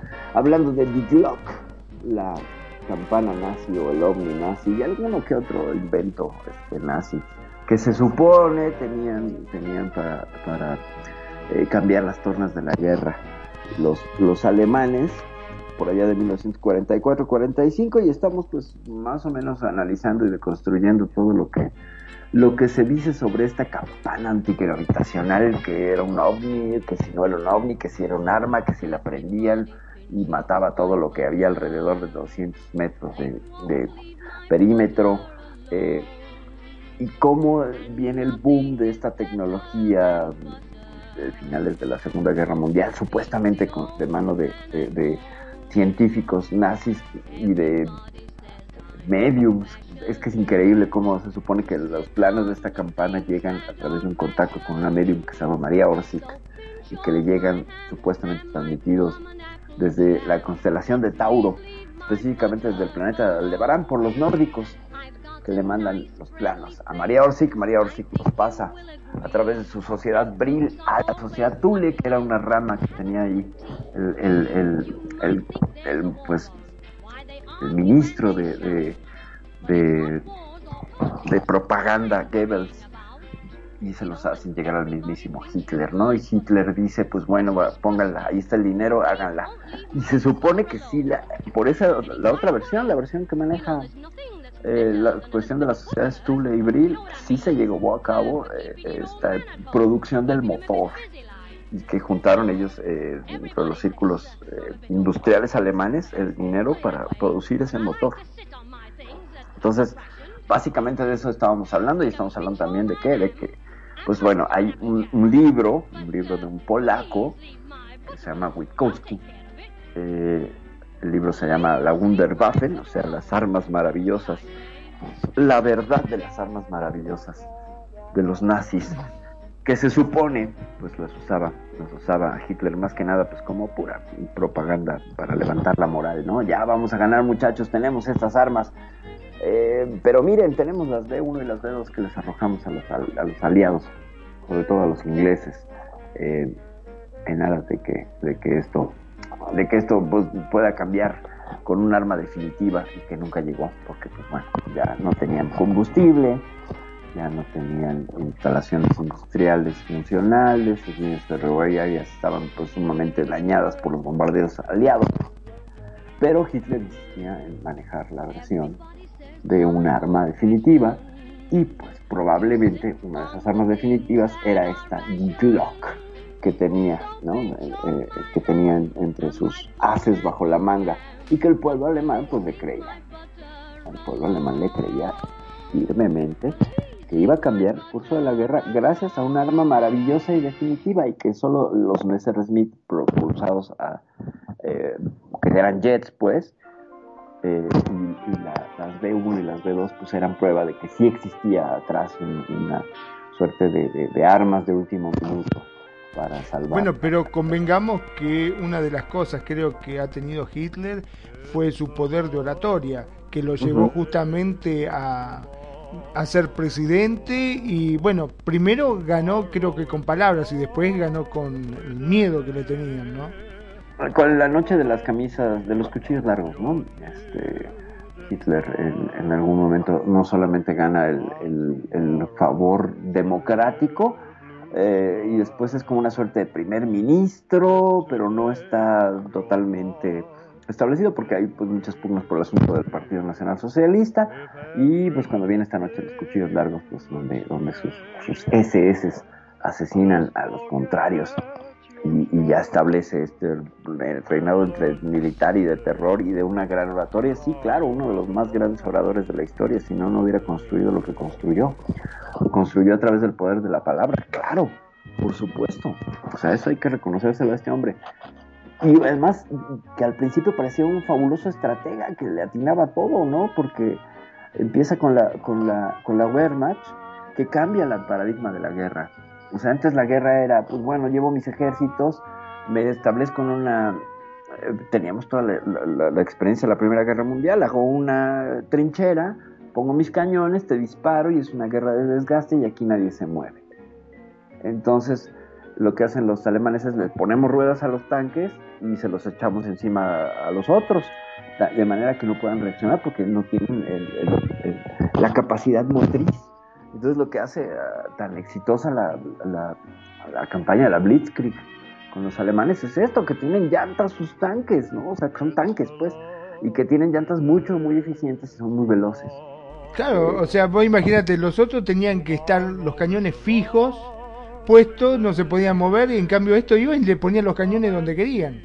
Claro, eh, no, no son llantas en los tanques, sino que más bien es una división mecanizada de, de artillería, lo que hace la diferencia. Es decir, yo lanzo mis tanques, bombardean de manera móvil, lo cual es muy difícil atinarles y es muy difícil eh, eh, guarecerse, porque finalmente es un, es un cañón en movimiento y eso cambia las tornas y entonces arrasa con toda la oposición. A los franceses en menos de un mes ya los había barrido con toda su línea Maginot.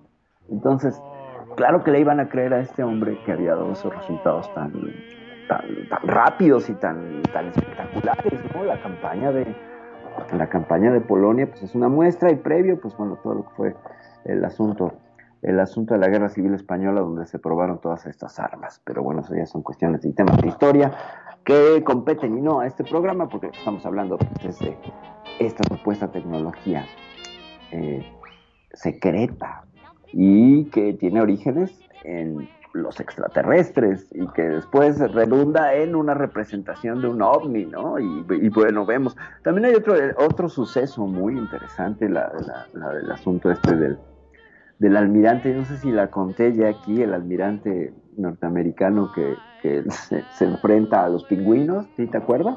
La guerra de los pingüinos. Magnum, no sé si ya la, ya la conté aquí en el programa, si te acuerdas. Creo que sí, pero por las dudas con volver a contar, porque soy un desastre con la memoria. Eh, No te preocupes. El almirante Byrd en 1946-47 ya había acabado la guerra. Eh, es un almirante norteamericano que encabeza una misión que supone, es supuestamente una misión científica, pero ¿cuál? Eh, buscan mm, ir a la Antártida. Eh, en teoría había bases nazis en la Antártida, entonces según esta operación, no me acuerdo cómo se llama, ahorita me acuerdo, eh, busca erradicar toda la oposición nazi que quedara posguerra, porque todavía era una amenaza. Y entonces, pues se acercan a la Antártida y se les aparece una cosa voladora que se podía sumergir en el agua y que volaba a, a velocidades tremendas y, y- y- y, pues no había manera de, de- combatirle y causa daños eh, sobre los barcos de esta expedición. ¿No te suena? ¿No te recuerda un poco lo que vieron los pilotos norteamericanos en estos videos que soltaron del Tic Tac? Del incidente Tic Tac, del incidente del, del, del portaaviones Nimitz.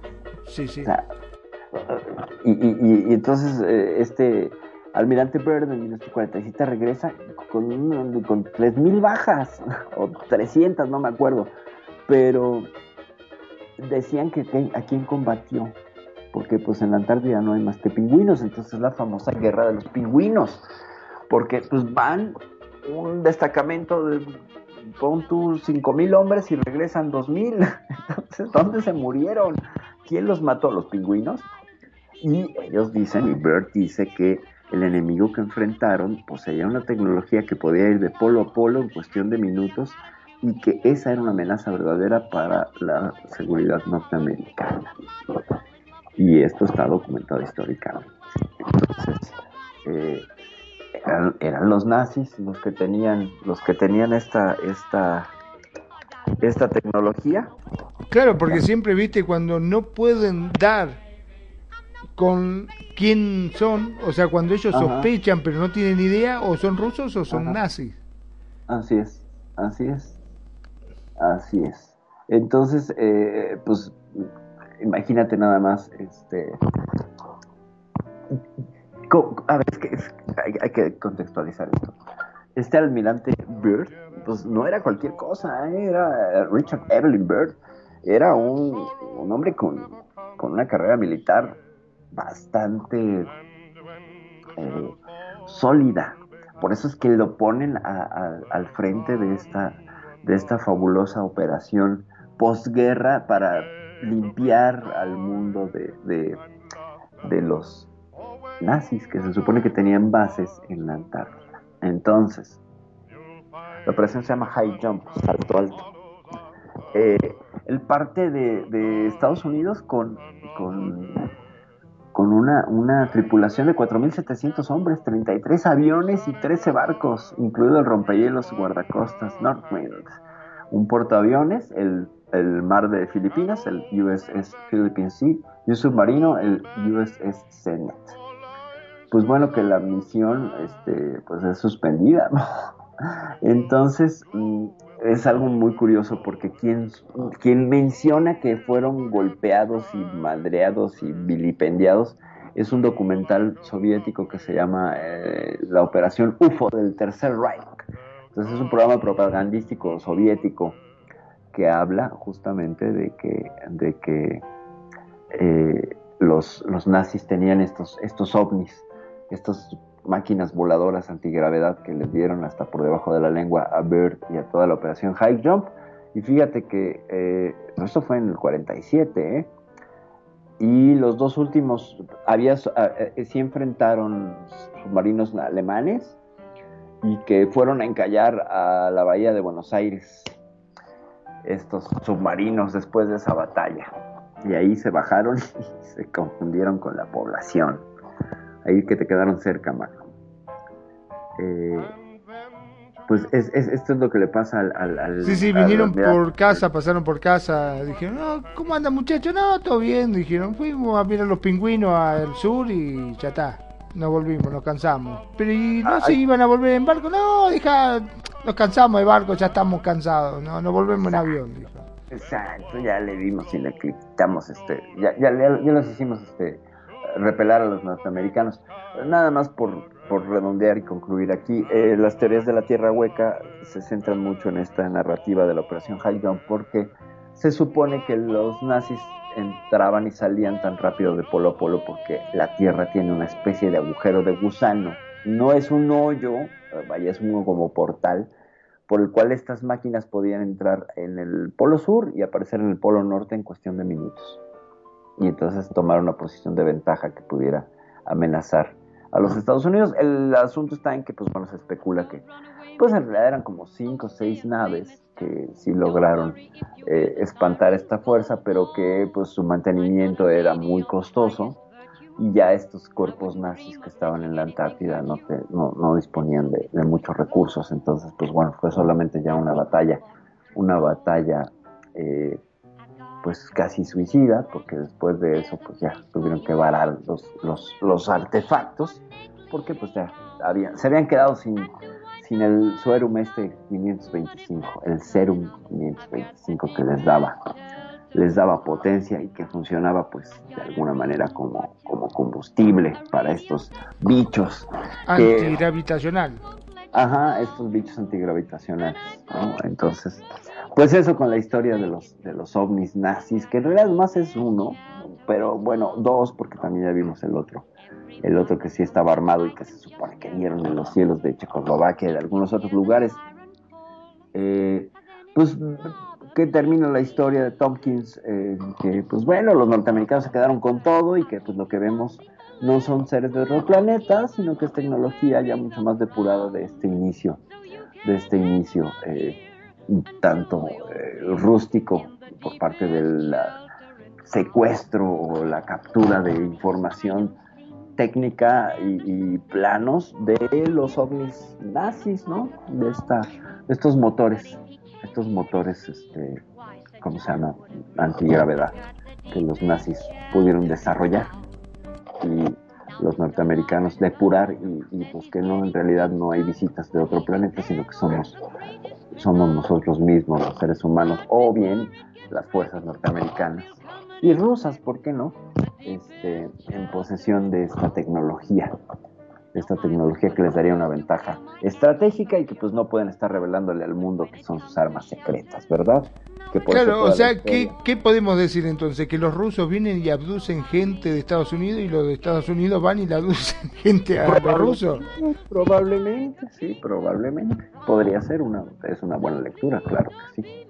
Eh, vaya, esa- esta es la lectura que se le da aquí, ¿no? Sin embargo, pues bueno, hay un montón de casos en la historia de la ufología donde pues no son precisamente platillos, donde son bolas de energía, donde eh, las condiciones son tan diferentes que no concuerdan con una operación militar, no concuerdan con una, con una cuestión militar, ¿no? Y ya analizaremos algunos, algunos casos. Sobre todo hay un caso brasileño de los chupa chupa, que es interesantísimo porque ahí pues sí tiene que ver con militares, pero esta vez los militares del otro lado, ¿no? Yo creo que la semana que entra hablaremos del, caso de Colares, de las islas de Colares en, en Brasil, donde no solo aparecían los ovnis, sino que atacaban a la población y la gente se tenía que esconder porque les hacían daño con unas luces. Y esto está documentado por el ejército brasileño. La operación Plato o Platillo en portugués eh, es eh, quizás el la mayor movilización a nivel mundial de que cualquier país haya hecho de sus fuerzas armadas para enfrentar o investigar un fenómeno ovni. Y es todo un caso que podríamos revisar la semana que entra. ¿Qué te parece, Magnum? Que Me de- parece muy bien, aparte ya con el nombre los chupa chupa. Sí, está buenísimo, sí, sí, sí, porque además la gente creía que le chupaba la sangre. No, no, es una cosa. Porque tiene aristas para todos lados eh, muy interesantes. No solo se queda en el ejército brasileño presentándose allí, sino que el mayor eh, Holanda, que llega al frente de estas fuerzas brasileñas, llega con la intención de desmentir la historia y termina siendo un creyente. Imagínate lo que vio. Imagínate lo que vio. Que de haber visto que lo hizo cambiar de opinión. Eso lo veremos la semana que entra aquí Euforia. Población desconocida, población por conocer Magnum. Magnum, muchas gracias como siempre. Por favor, muchísimas, pero muchísimas gracias a vos, como siempre, por traer estos temas que son tan, pero tan interesantes que eh, podríamos decir que programa a programa vamos interiorizándonos cada vez más con respecto a todo lo que tiene que ver con la ufología. Y sí me gustaría recordarle para todos aquellos que por ahí recién nos sintonizan, que recién nos conocen, y dicen, che, qué bueno que están estos programas, pero qué lástima, ¿cómo me lo vengo a perder? No te perdés nada porque todos los programas son grabados y subidos a nuestro servidor. O sea que si visitan nuestra página www.radioconsentido.blogspot.com.ar, ahí van a estar todos los programas, no solamente de Euforia, de Piel Pixel, de Cuscus, que mañana, ay mamita querida, la que me espera. Yo los fines de semana tiemblo porque siempre me llevo el susto de mi vida. Vamos a ver con qué nos van a salir mañana. Así que los dejo, mi nombre es Magnum Dacun, como siempre, transmitiendo en vivo y en directo desde Mar del Plata, República Argentina. Gracias, como siempre, por elegirnos, por acompañarnos. Y ya saben, sean felices. El resto son solo consecuencias. Perfil. Muchas gracias, Magnum. Muchas gracias, como siempre, por toda la, la, la producción, la paciencia, la, la, entrega, el apoyo y todo. Bueno, eh, eh, por ahí nada más, yo les recuerdo que también estamos en Spotify, que nos pueden buscar en Spotify como Radio por Consentido, y ahí están los podcasts de los programas emitidos al menos el último mes, ¿no? Más o menos, Magnum, y ahí nos pueden, nos pueden ir siguiendo la pista Así es. para los programas este, atrasados, los podcasts, que esa es la ventaja y la maravilla de esto. Pues bueno, no queda más que agradecer, agradecer la presencia de mi hermana Divi aquí, Manny Mosha, te mando muchos besos, DJ Khan, muchas gracias por estar por acá, muchas gracias a todos los que nos están escuchando en redes sociales, en Facebook, muchas gracias a mi amigo Alejandro Guerrero por estarnos escuchando como siempre compartiendo. Y pues nada, nos vemos la, la semana, la semana próxima aquí en Euforia, muy probablemente hablemos del caso de la isla de Colares, los Chupa Chupa y la Operación Plata brasileña, que es un tema apasionante. Ya nos vamos, vamos a salir a mirar el cielo y a ver si nos abduce o nos sale una luz y nos hace un chupa chupa o algo así. Ya nos vamos, bye. heart was young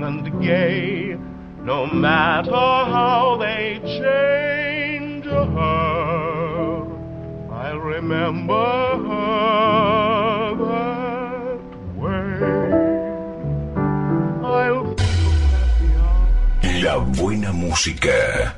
Solo la puedes escuchar por aquí. Radio Consentido, consintiendo tus sueños. Tu mejor opción en radio por Second Life.